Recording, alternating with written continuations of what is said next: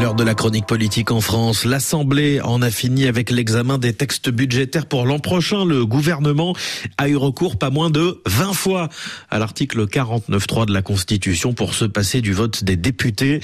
La loi immigration adoptée cette nuit en commission sera bientôt examinée en séance publique et Zoom ce matin sur ce qu'on pourrait appeler le blues des députés. Absentéisme, découragement, perte de sens. On a même vu une altercation très vive cette semaine qui a valu une sanction au député insoumis Hugo Bernalicis. Alors ceux qui font la loi seraient-ils au bord du burn-out? Bonjour Pierrick Bonneau. Bonjour Julien, bonjour à tous. Vous avez discuté avec des députés de tous bords ces dernières semaines et le moins que l'on puisse dire c'est qu'ils sont clairement démobilisés. Un exemple, un seul. Dimanche dernier, c'est l'examen de la 26e motion de censure qu'Elisabeth Borne doit affronter après un passage en force du gouvernement sur le budget. L'hémicycle est désert, même les bancs de la NUPES ne font pas le plein. C'est pourtant eux, les députés de gauche, qui ont déposé cette motion. Résultat, 89 voix seulement pour réclamer la censure du gouvernement. Sur les 151 députés que compte la NUPES, ils ne se déplacent même plus pour voter leur propre motion de censure, s'étonne un membre du gouvernement. Dernier symptôme en date de l'essoufflement de la vie parlementaire. En cause notamment cette succession de passages en force du gouvernement sur les textes budgétaires, les fameux 49.3. À quoi ça sert de venir en séance si tous les débats qu'on a sont balayés en quelques minutes par la première ministre?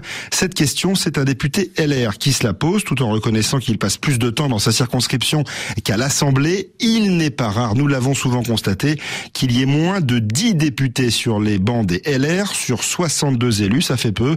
Alors il y a souvent plus de monde chez les macronistes pour une raison simple liée à la majorité relative. Les députés Renaissance doivent tous être dans l'hémicycle pour faire voter leurs amendements. Chaque voix compte. Résultat, eux aussi sont très fatigués. Quand on en est à 70, 72 heures par semaine de présence en séance, on en a marre, reconnaît un cadre du parti Renaissance et pas sûr que l'examen du texte immigration remotive les troupes. Si le gouvernement recourt au 49-3, des semaines de débat passeront à la trappe. Alors Pierrick, face à cette assemblée bloquée et essoufflée, faut-il changer les règles? C'est en tout cas l'avis d'un député de la majorité selon qui il faut revoir la procédure d'examen des textes budgétaires, notamment de A à Z.